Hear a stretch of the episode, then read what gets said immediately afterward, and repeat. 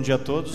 Daremos continuidade ao assunto que nós temos estudado juntos. Nós vamos para a terceira lição nesta manhã.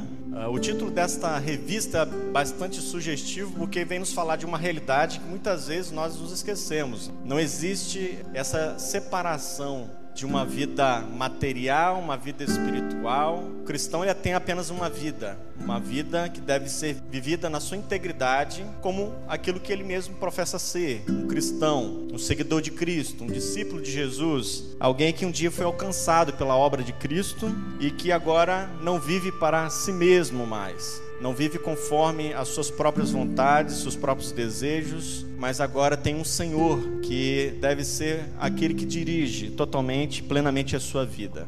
É muito fácil para nós sermos cristãos nesse contexto, junto com os nossos irmãos, abrirmos nossas vozes, louvarmos ao Senhor, mas o grande desafio realmente é nós sermos cristãos no contexto de uma sociedade corrompida, uma sociedade que vai de mal a pior, uma sociedade corrupta pelos seus próprios pecados, porque é composta de pecadores que ainda não conheceram o Senhor, e nós somos desafiados a fazer diferença nesse contexto e a sermos realmente cristãos, seguidores de Cristo, que carregam consigo as marcas de Cristo, carregam consigo características que apontam para alguém muito maior, para alguém que veio para fazer a diferença na vida do homem, que é Cristo, nosso Salvador. Que Deus fale no nosso coração mais uma vez, que o Senhor abra as nossas mentes, também nos capacite pelo seu Espírito para assimilar aquilo que Ele tem para nosso ensinamento nesta manhã. Eu sei que está chegando, né? Daqui a pouco o horário do almoço. O objetivo não é provocar vocês, mas esse prato aí é bem comum para os americanos, né? Ovos com bacon. Talvez alguém tenha esse costume de comer ovos, né, mexidos na parte da manhã. Quis trazer essa ilustração que desde a primeira vez que eu tive contato com essa ilustração, ela realmente reflete muito bem é uma diferença de conceitos que nós precisamos trazer para nós. Aqui nós temos dois indivíduos que estão relacionados a esse prato, mas existe uma diferença entre é, um que está envolvido e outro comprometido. Eu acho muito válida essa ilustração, essa ideia, pensando no tema que nós temos para a nossa lição, pensando no tema como cristão em tempo integral, e fica para nós essa pergunta aplicando para a realidade da vida do cristão, da vida do crente. Nós estamos envolvidos ou comprometidos com Cristo. A galinha apenas foi envolvida no processo, mas o leitão ali foi comprometido. Ele teve que dar a sua vida para que esse prato pudesse ser preparado. E pensando no tema da nossa lição, ela traz justamente sobre a nossa participação no reino de Deus. E no reino de Deus nós podemos estar apenas envolvidos, mas precisamos estar mais do que envolvidos, comprometidos com o reino de Deus. E é sobre isso que nós vamos pensar. Queremos compreender a importância de participar ativamente então do reino de Deus sentimos o privilégio de participarmos do reino de Deus. Não foi por acaso que o Senhor nos salvou, não foi por acaso que Ele nos buscou em nossos pecados, não foi simplesmente para nos salvar, mas sermos instrumentos em Suas mãos, para a glória do Seu nome, que é o fim de todas as coisas. E o objetivo da nossa lição é nos levar a realmente a mudarmos de atitude, a participarmos mais do reino de Deus, a nos envolvermos mais, mas a nos comprometermos mais com o reino de Deus. O reino de Deus ele vai além do contexto de igreja. Né? Não podemos confundir igreja com o reino de Deus. A igreja está presente no reino de Deus para atuar nesse reino, participando dos planos eternos de Deus para a humanidade. Nós somos participantes dos planos de Deus. Deus quis que fosse assim. Ele poderia fazer tudo sozinho, mas um dia ele nos salvou e ele nos buscou para sermos participantes do seu reino, dos seus planos eternos. Então, nesse estudo, nós vamos verificar qual é a nossa participação no reino de Deus e você, cada um de nós, poderemos perceber que para sermos um cristão em tempo integral é fundamental, então, nossa participação no reino de Deus. Recapitulando um pouco que foi ensinado na lição de número 2, vocês puderam acompanhar falando ainda um pouco mais sobre mordomia cristã, falando um pouco mais do que é ser servo e servirmos ao Senhor. A mordomia então abrange todas as áreas da nossa vida.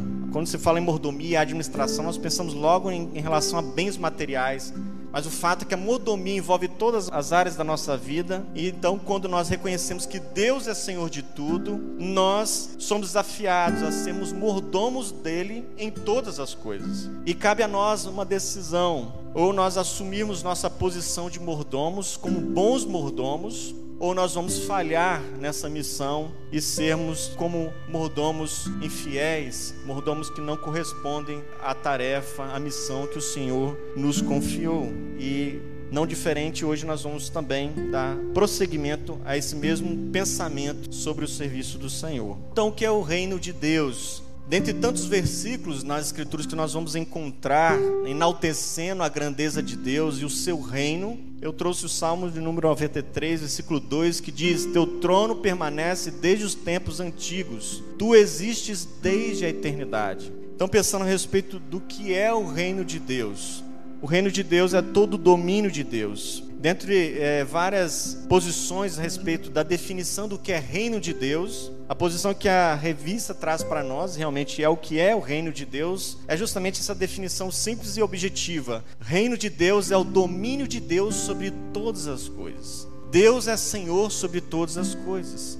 Deus domina sobre todas as coisas, porque Ele é o Criador de todas as coisas. Ele do nada trouxe tudo à existência, como a cada um de nós, que Ele formou do pó da terra a sua imagem e semelhança para o louvor da sua glória. Deus domina desde a eternidade, porque desde a eternidade Ele é Senhor, Ele é Rei, porque Ele é o Deus eterno. Então fica fácil nós entendermos o que é o reino de Deus, é o domínio de Deus sobre todas as coisas. Isso vem trazer conforto ao nosso coração, por sabermos que temos alguém, um ser grandioso, temos a Deus, o nosso Senhor, que controla, mesmo quando tudo parece estar fora do controle, mesmo quando tudo parece que ele se esqueceu, talvez pensemos assim de nós, ou ele se esqueceu de alguma situação, de algum problema, de alguma é, dificuldade. O fato é que ele está no controle a si mesmo e ele permite muitas coisas, ele faz muitas coisas acontecer para que nós aprendamos alguma lição. Ele tem permitido o inimigo das nossas almas atuar neste tempo, com limites, mas ele está atuando na sociedade, nesse contexto que está dentro do domínio de Deus. E nós precisamos trazer isso para nós. Né? Não existe é, um dualismo entre o bem e o mal, não existe um equilíbrio entre o bem e o mal. O fato é que Deus controla todas as coisas e o próprio inimigo está nos planos de Deus e Deus o usa quando quer, da forma como quer, para também provar a nossa fé, a nossa vida. Precisamos trazer isso à nossa mente. Deus está no controle de todas as coisas. Nada acontece sem que Ele queira nada o pega de surpresa e nada foge ao seu domínio. Então, essa é a definição de reino de Deus. Com base nessa posição, nós partimos do pressuposto de que todos nós estamos inseridos no reino de Deus. Tendo consciência ou não, toda a raça humana está dentro do domínio de Deus. E nós, como cristãos, precisamos ter bem isso em mente. Fazemos parte do reino de Deus. Como é a nossa participação? É o que nós vamos meditar nesta manhã. E na lição, aqueles que puderam acompanhar, vocês vão encontrar um campo aí para responder se você realmente quer participar do reino de Deus e qual é a sua parte de participação no reino de Deus. Você pode anotar aí como você tem participado do reino de Deus, de que forma você tem contribuído para o reino de Deus. Em João 3 e 3, o Senhor Jesus respondendo para Nicodemos, quando ele procura o Senhor a respeito né, do novo nascimento. Na verdade, o Senhor responde a ele falando a respeito do novo nascimento.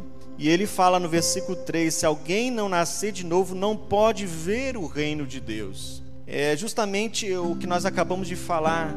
O fato é que muitas pessoas não têm consciência do reino de Deus. E por isso aquele que não nasceu de novo não tem é, entendimento a respeito do que é o reino de Deus. Nós, como cristãos, precisamos ter isso bem claro para nós. Sabemos que Deus é o Criador e o sustentador do universo. Sabemos que Deus domina sobre tudo e é dono de tudo. Tendo todo esse conhecimento de Deus, resta-nos observar a maneira correta de participarmos desse reino e assim desfrutarmos ao máximo do domínio de Deus sobre a nossa vida. E aí fica a pergunta para nós: como nós temos participado desse reino? Responda aí na sua revista como você tem participado, como você pode participar do reino de Deus. E essa é a pergunta do segundo ponto da nossa meditação, do nosso estudo nesta manhã. Qual é a minha participação no reino de Deus?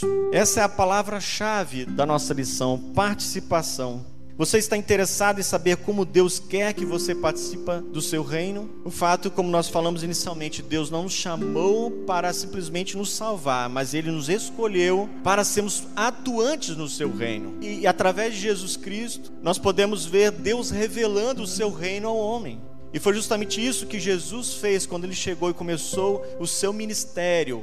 Ele diz: É chegado o reino de Deus a vós. Claro, Jesus começou realizando milagres, transformando vidas, curando enfermidades, mas pregando o evangelho do reino de Deus, dizendo: o reino de Deus é chegado até vocês. E Jesus Cristo foi a máxima revelação de Deus ao homem, quando a revelação de Deus veio até o homem em forma de carne, o próprio Deus encarnado. E nisso o Senhor vem revelando, se revelando aos homens, revelando-se aos seus discípulos, a quem ele chamou para serem aqueles eh, que inicialmente participariam desse processo neste mundo, trazendo então a mensagem de salvação aos homens. Ele começa a convocá-los então para participar do reino. E eles começam então a compreender essas verdades. E nós vemos que essa, esse é o objetivo também do Senhor quando nos salvou. Há interesse da nossa parte em participar do seu reino? Quando nós não nos interessamos em participar do reino de Deus, é porque alguma coisa está errada. O Senhor nos chamou para sermos atuantes, participantes. E é um ponto de reflexão. Quando, quem sabe, muitos tem até aceitado o chamado do Evangelho, tem aceitado o convite do Evangelho, mas não tem desejado viver esse Evangelho. E viver o Evangelho implica é, em participar do reino de Deus. Ser igreja é ser atuante no reino de Deus.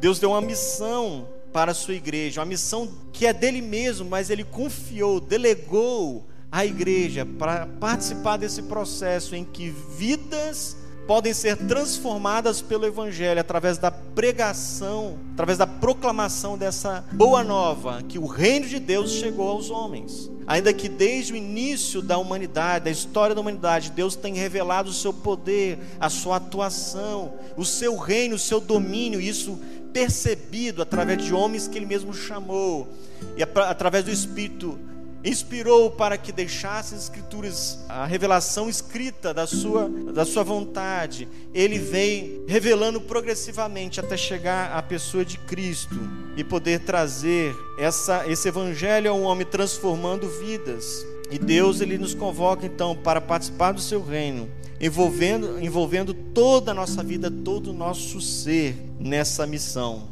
A palavra-chave então é a participação. Nossa participação no reino divino abrange todas as áreas de nossa vida.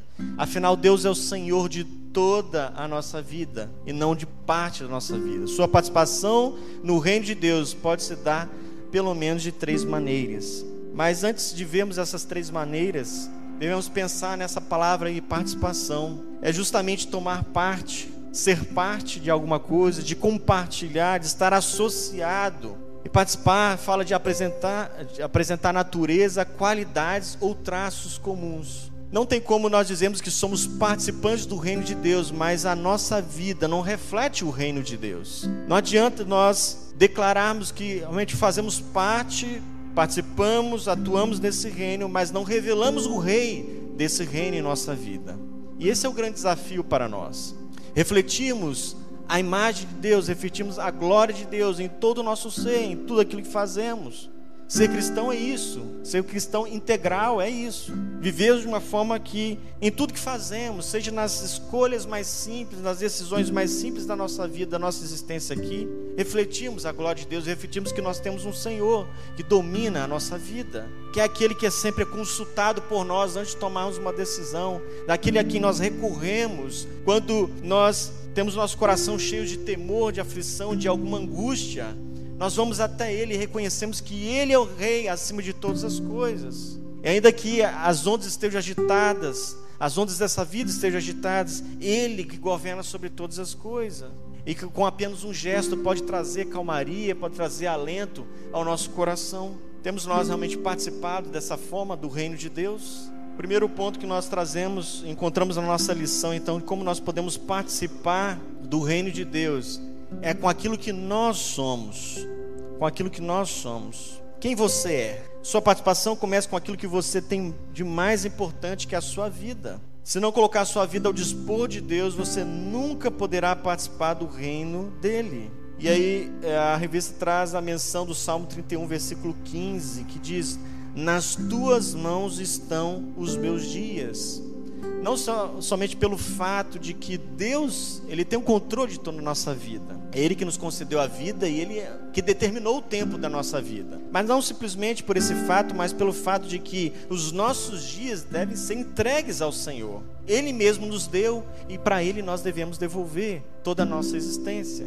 O salmo bem conhecido, salmo de Moisés, né, que nos traz essa ideia. Quando ele ora ao Senhor diz: "Senhor, ensina-nos a contar os nossos dias a fim de que alcancemos coração sábio. Viver para Deus e para o reino de Deus, viver de forma sábia, é dedicar toda a nossa vida nas mãos do Senhor. E a revista traz para nós alguns exemplos de homens que viveram sendo usados pelo Senhor, dedicando a sua vida ao Senhor. Antes nós temos a citação né, de Jeremias 18 e 4, naquela visão em que o profeta teve quando o Senhor o chama para trazer uma mensagem para o povo de Israel, ele chama, vai e veja ali é, o oleiro trabalhando. E ele pôde observar o oleiro trabalhando ali com barra, com argila e preparando aquele vaso. E quando o vaso não ficava da forma como ele queria, então ele quebrava novamente aquele vaso e começava a moldar novamente. E o fato é que a mensagem de Deus para o povo através de Jeremias é que ele faria assim com o povo. Não, Israel não é um vaso em minhas mãos.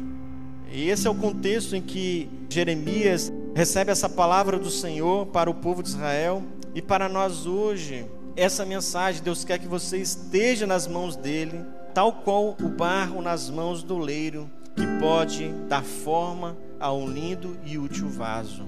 Claro que há vasos de desonra e vasos de honra. Se nós olharmos para Romanos, nós vamos encontrar isso, especialmente o capítulo 9. Mas o fato que Deus nos salvou, Deus nos chamou, Deus nos escolheu para sermos vasos de honra, úteis no seu serviço, no seu trabalho. É isso que nós encontramos escrituras que através do apóstolo Paulo que Deus nos chamou, nos tirou da nossa maneira fútil de viver para sermos úteis nas mãos do Senhor.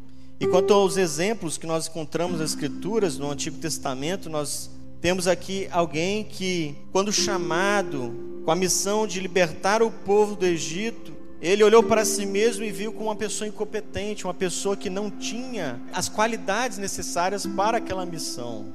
Esse homem foi Moisés, como todos nós conhecemos. Êxodo 4, 10 a 13, ele falou: Não, eu sou pesado de língua, é, chame outro Senhor. E ele insistiu nisso a ponto do Senhor dizer: Não, tudo bem, o seu irmão Arão vai com você. Mas o fato que Deus tinha missão para Moisés, ele não poderia se esquivar dessa missão, pois quem estava chamando ele seria quem o capacitaria para tal missão. Eu sou, me enviou a voz. É o que você vai dizer para o povo de Israel ainda que talvez possa soar com uma certa humildade de Moisés, mas talvez uma mistura de, de querer também se esquivar da missão. Mas o fato é que Deus nos chama não pelo que nós somos, não pelo que nós temos, mas pelo fim que Ele mesmo quer para nós, com o propósito que Ele mesmo tem para nós. Eu falo com base naquilo que nós somos, no sentido do potencial que talvez tenhamos no serviço do Senhor, mas o fato que Ele escolheu um povo para usar esse povo no seu reino, e ele chama Moisés, mesmo com todas as suas limitações, porque é ele quem estava chamando. Existe o perigo de sermos chamados e não irmos, e irmos sem ser chamados. Claro que no passado nós vemos missões bem específicas que Deus deu para vários homens, mas o fato é que a missão no reino de Deus é a missão de todos nós, de cada um de nós. Outro exemplo que nós encontramos é Josué, que também estava temeroso, tanto que o Senhor, o próprio Senhor, conforta e anima Josué, lá em Josué 1 e 9, dizendo que estava com ele e não deveria temer, que ele deveria ser corajoso, que ele estava com o seu servo para a missão de conquistar a terra prometida. Ele também chamou Gideão, um homem que falou: Não, eu sou menor da minha tribo, eu sou menor da, primeiro da casa do meu pai, a minha família é mais simples, a, a mais humilde em, em Israel. E quando o próprio Senhor, que nós vamos ver isso, que é o próprio Senhor que chama Gideão, ele, ali fala: o anjo do Senhor, mas depois o Senhor vira, nós vemos isso na escritura, o Senhor vira para Gideão fala: Mas eu estou te chamando, é você que eu quero usar. E Deus usou aquele homem aparentemente inseguro para derrotar os midianitas. Essas pessoas não possuíam riquezas ou poderes especiais, tinham apenas a vida que, colocada na mão, nas mãos de Deus, foi usada por Ele com todo o poder. E aí fica a reflexão para nós. Pare por alguns instantes e pense em sua vida. Olhe para si mesmo e comece a pensar nas formas como Deus pode usá-lo no seu reino. Não tendo um pensamento elevado a respeito de si, mas pensando naquilo que Deus mesmo te deu, naquilo mesmo que Deus te confiou, o talento que você tem, a profissão que você tem, todos os dons que você tem, como realmente você pode ser usado no reino de Deus. E quem sabe nós temos negligenciado todo o potencial, não próprio, na nossa própria força, mas o potencial que Deus nos deu para atuarmos no seu reino. Temos sido achados mordomos infiéis no exercício do nosso papel no reino de Deus.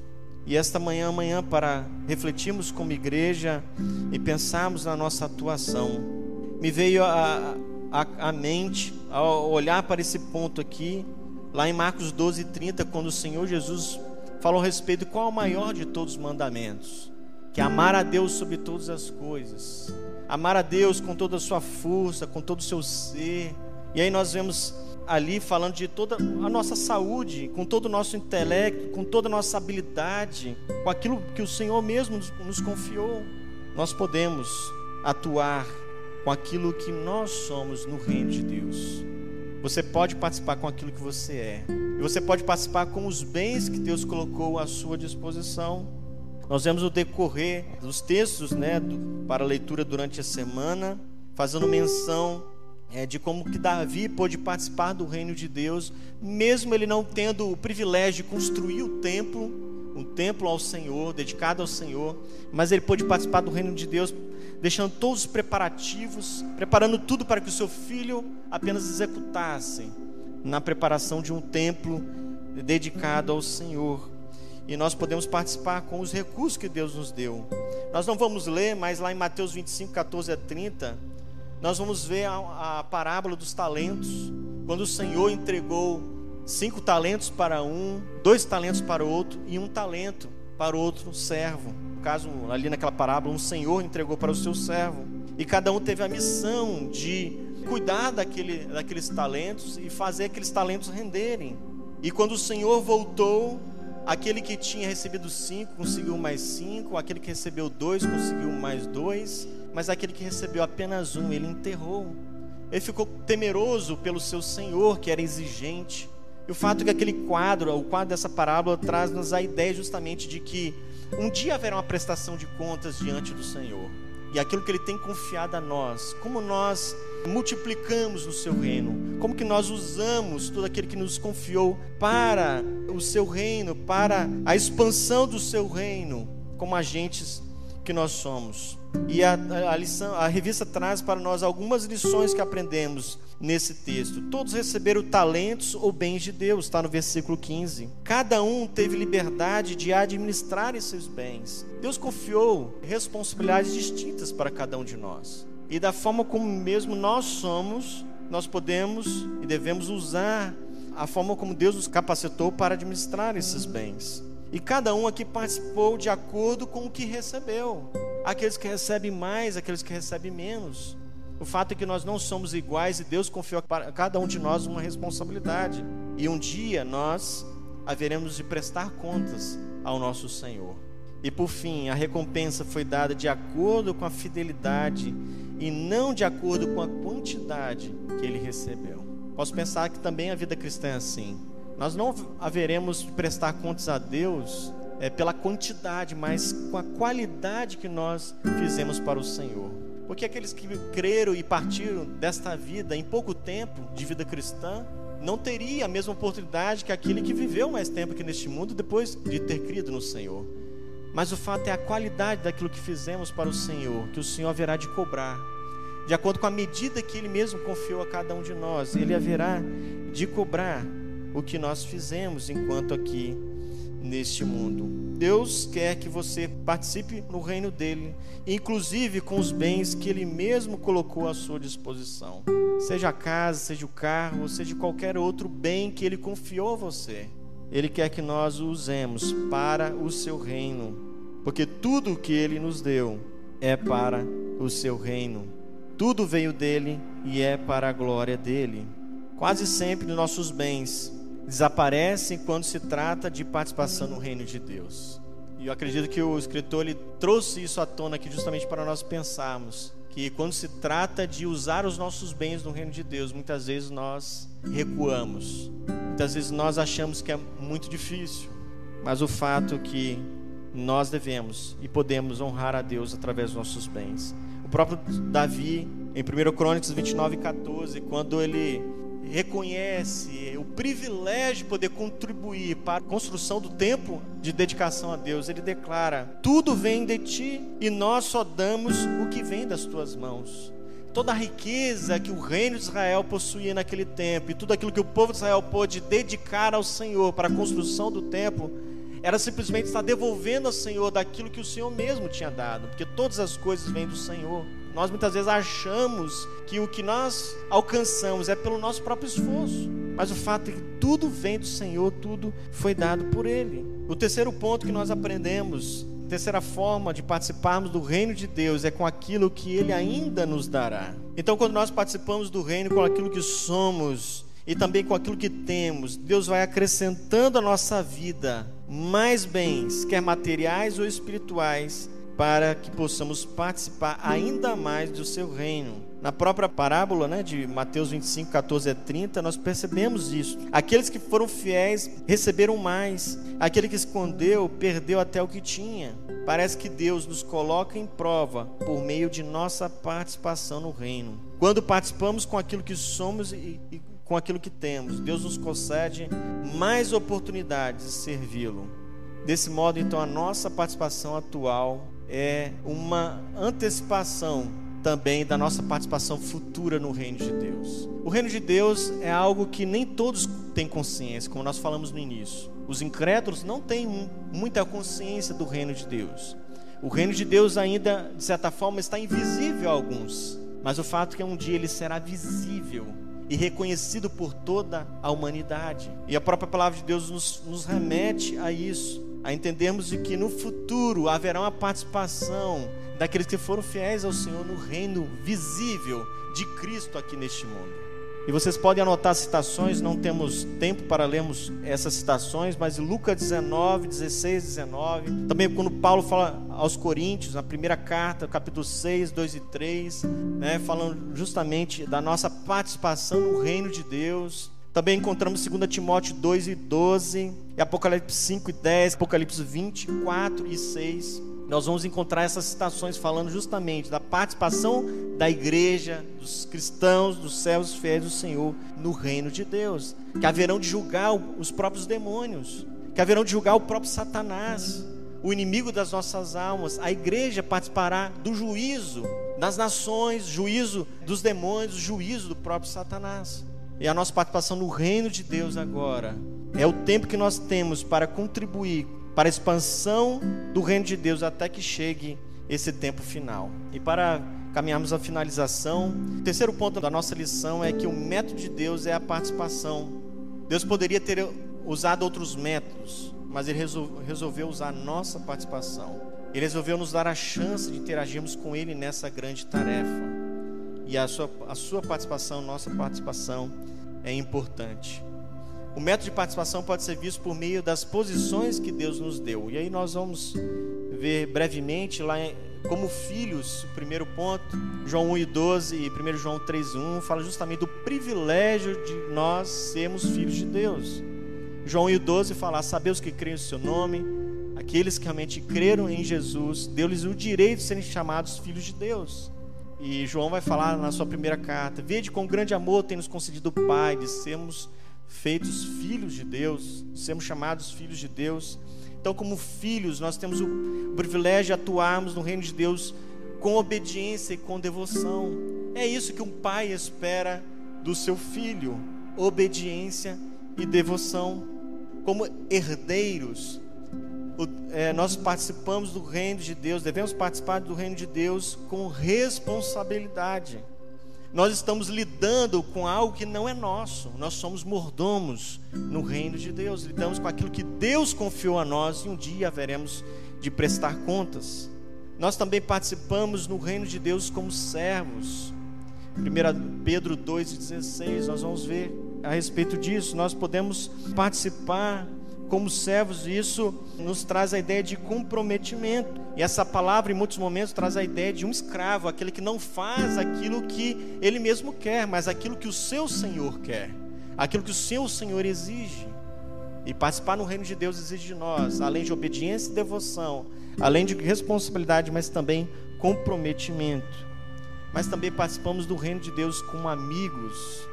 Em João 15,15, 15, Jesus fala, né? Eu eu chamo vocês como amigos, porque vocês têm acesso a uma revelação que os outros não têm. Eu tenho revelado a vocês coisas que os outros não conhecem. E essa ideia nos traz a ideia de fidelidade. É o que se espera de uma verdadeira amizade. E a, a, revista então traz esses, esses meios de participação para nós no reino de Deus. Para não esquecermos então devemos lembrar que o reino de Deus é o domínio de Deus sobre todas as coisas. Que nós participamos do reino e, sendo salvos, nós temos a consciência dessa participação. É isso que nós devemos sempre nos lembrar. E que nós participamos do reino não, é, ou pelo menos de três formas: com aquilo que nós somos, com aquilo, com os bens que Deus nos deu e com aquilo que Deus ainda nos dará e também participamos do reino de Deus, porque somos filhos, herdeiros, servos e amigos de Deus. Aplicando o que temos ouvido e aprendido nesta manhã, pare para refletir sobre esses pontos e faça um desafio a você mesmo a ser um bordomo cada vez mais participativo no reino de Deus. Colossenses 3,17 e tudo que fizerem, seja em palavras, seja em ação, façam em nome do Senhor Jesus, dando por ele graças a Deus Pai. Outro texto que conhecemos é: Tudo quanto te vier à mão, faça conforme as tuas forças, faça conforme as habilidades que Deus te concedeu. Não queira além daquilo que Ele te concedeu, mas cumpra com aquilo que Ele concedeu a você. Vamos orar neste momento? Senhor nosso Deus, Bendito Pai, nós te louvamos por tua palavra. Te louvamos porque ela traz lições que trazem a cada um de nós o despertamento que precisamos. Sabemos que muitas vezes nós temos falhados na nossa missão aqui neste mundo, como igreja, como cristãos individualmente. Quem sabe temos falhados até no contexto da nossa própria casa, que é a área de atuação que podemos ter no reino de Deus próximo às pessoas que são da nossa família, pessoas, quem sabe, que ainda precisam de conhecer a Cristo como Salvador. Quem sabe falhamos no contexto do nosso bairro, com os nossos vizinhos, clamamos por tua graça e misericórdia, para que o teu reino seja refletido pela nossa família, pela nossa casa. Quem sabe, Senhor, falhamos no contexto como igreja, no bairro onde estamos, no contexto onde nós estamos. Quem sabe falhamos no trabalho, falhamos na relação que temos com os amigos ou com quem estudamos.